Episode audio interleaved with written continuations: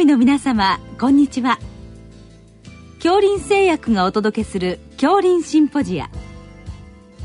毎週この時間は医学のコントラバシーとして一つの疾患に対し専門の先生方からいろいろな視点でご意見をお伺いしております。シリーズ臨床栄養の最新情報の7回目。消化管疾患の栄養療法と題して、慶應義塾大学消化器内科教授、金井隆則さんにお話しいただきます。聞き手は、慶應義塾大学名誉教授、斉藤育夫さんです。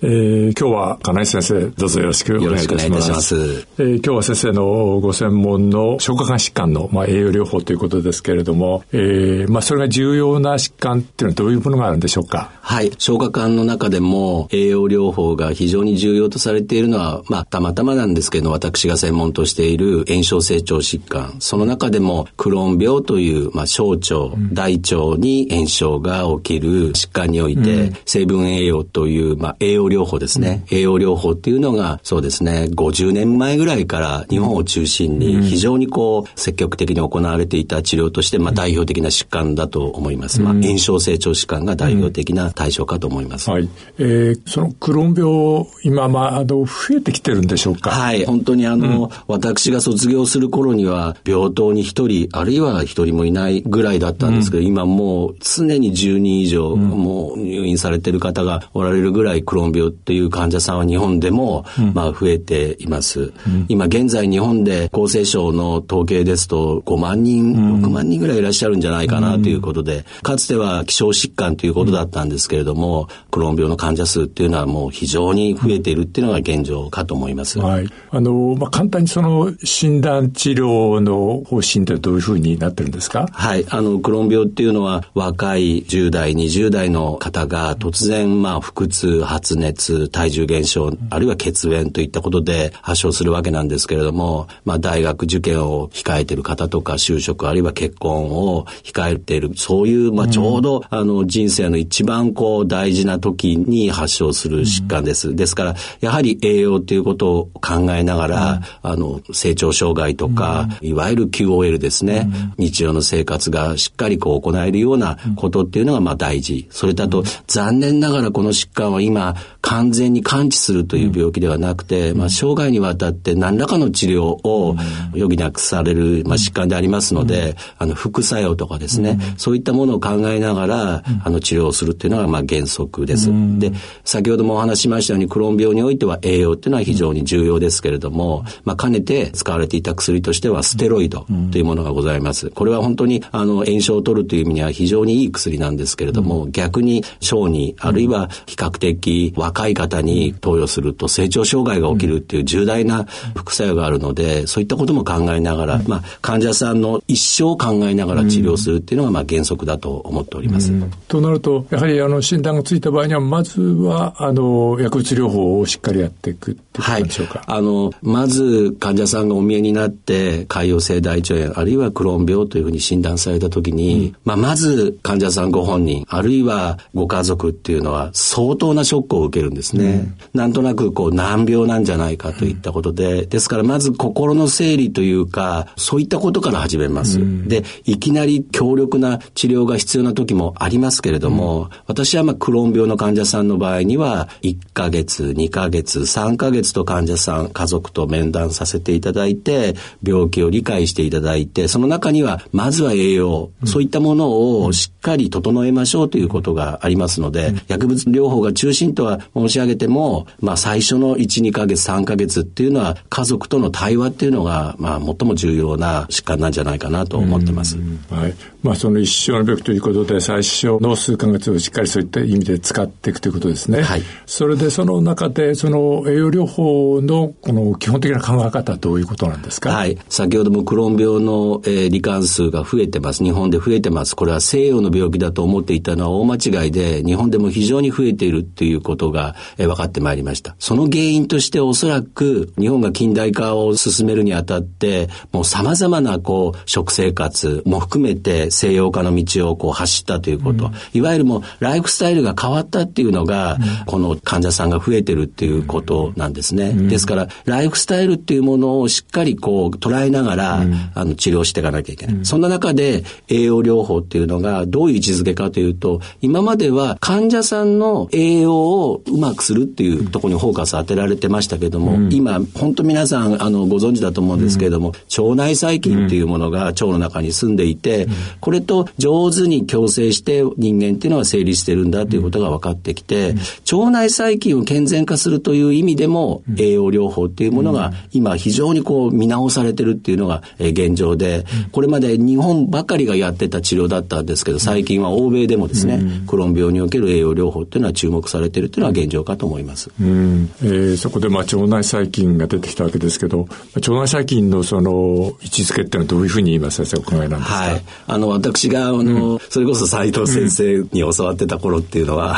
あの、まあ、腸内細菌っていうのはなんとなく僕らの栄養をちょっとだけ横取りして消化吸収を助ける程度の、うん、まあ、位置づけだったんですけれども、今は、えー、21世紀に発見された臓器、もしかしたら肝臓よりすごいことをやってるかもしれない。もしかしたら、あの、膵臓よりも大事なことをしてるかもしれないと言われるぐらい、あの、全身に関わっている、まあ、大事な仲間、我々にとっては共生って言いますけど、共に生きるという、まあ、存在で、うん、あの、非常に仲良く契約を結びながら、こう、一緒にこう、人間というものを形成するのになくてはならない友達っていうふうに私たちは今考えているところです。まあ、そういったことが、まあ、国際的にも非常に認知されてそうですね。はい。あの、腸内細菌って腸に住んでますから、なんとなく消化器内科の先生の独占生物のように思われがちですけれども、今や腸内細菌は糖尿病にも関係してるし、脳の疾患にも関係してますし、ひょっとすると肥満とかそういったものにも関係してるっていうことが分かってまいりましたので、うん、今腸内細菌は消化器に限らず、うん、まあ全ての領域の先生方に注目されている、まあ、存在だと思います。はい。その腸内細菌をまあ育てるという意味で、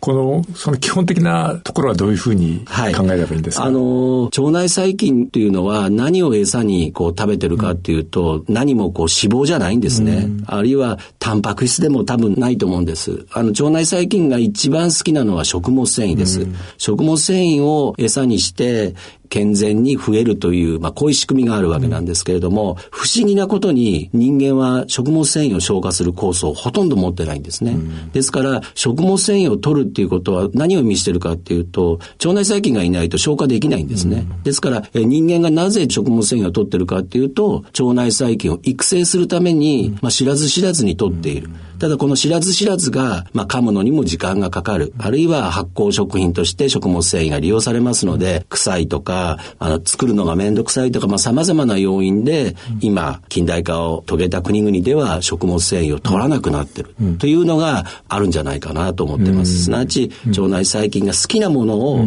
えー、栄養として取るっていうことは非常に重要なことなんじゃないかなと思ってます。はい、わかりました。ということで、あの、クローン病は、まあ、栄養療法非常に重要ということで、もう一つその潰瘍性大腸炎ありますね、はい、これはどういうことでしょう、はい、あの昔はですね炎症成長疾患もう潰瘍性大腸炎クローン限らずですね、うん、栄養療法っていうのがしっかり、まあ、基本にあったわけですけれども最近の考え方では、まあ、潰瘍性大腸炎はそんなに栄養を厳しく制限しなくてもいいんじゃないかっていうのが、まあ、最近の流れかと思います。うん、ただ、えー、潰瘍性大腸炎の患者さんもいろいろあのいらっしゃいますので前の日にお酒を飲んだら次の日なんとなく調子悪いなとか、そういうご経験があるのであれば、その方はお酒はほどほどにということであるかと思いますし、ある方では油を取ると必ずてきめん次の日ちょっと調子悪くなるな、なんていうことがあれば、その油をちょっと控えた方がいいということで、患者さんそれぞれで苦い経験をした食事に関して、あるいはアルコールに関して、これを少し控えようという考え方でいいんじゃないかなと思います。うん、絶対お酒飲んじゃダメだよとか、うん、絶対ステーキ食べちゃダメだよなんていうことは、まあ、ないんじゃないかなというふうに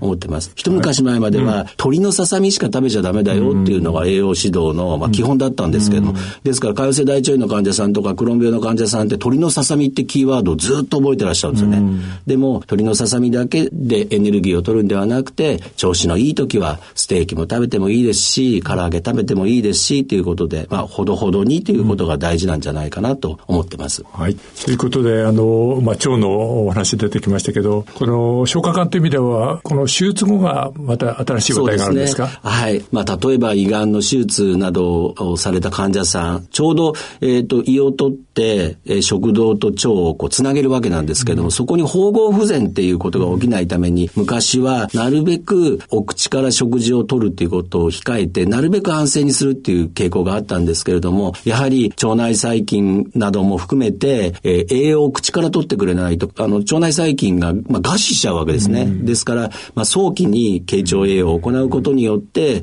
えー、腸を鍛えるっていうことが大事なんじゃないかということで、比較的早期に経腸栄養が導入されているという傾向はございます。うん、あの今までは、まあ、点滴を少し長めにやってたわけですね。そね。それを経口食事に変えると、はい、そうですね。比較的早い段階から経腸栄養にした方が、うん、むしろ腸が鍛えられて、感染に対して強くなるとか、まあ、様々ないい部分があるんじゃないかということで、今考えられていると思います。で、それが先生の今の腸内細菌を元気にするという。おそらくそうだと私は思ってます。うん、腸内細菌非常にまあ重要になってきているということですね。そうですね。はい。えー、肥満のあの胃の手術で今やる方法ありますね。はい、はい、はい。あれはどうなんでしょうか？いや、あれもびっくりで今すごく欧米を中心にあの盛んに行われてます。すなわち胃の一部を切除して胃の体積をまあ少なくすることによって、うん、肥満の方が食べようと思ってもすぐに満腹感になってしまって食べれなくなる。それを利用してまあ減量するっていう方法、バリエタリーサージェリーっていうのがあるんですけれども、これ、まあ体積を減らすということがおそらく減量の方法論として考えられていたんですが、実はですね、そういった手術を行うことによって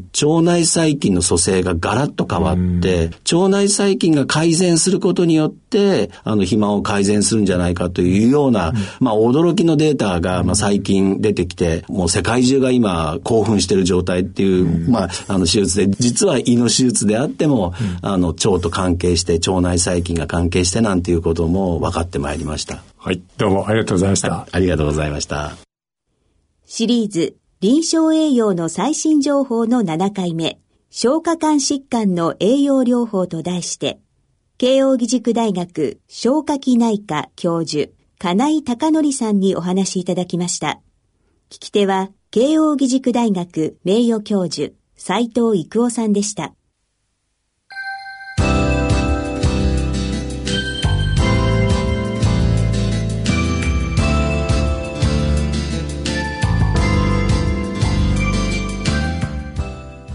それでは恐林製薬がお送りしました恐林シンポジア。来週をどうぞお楽しみに。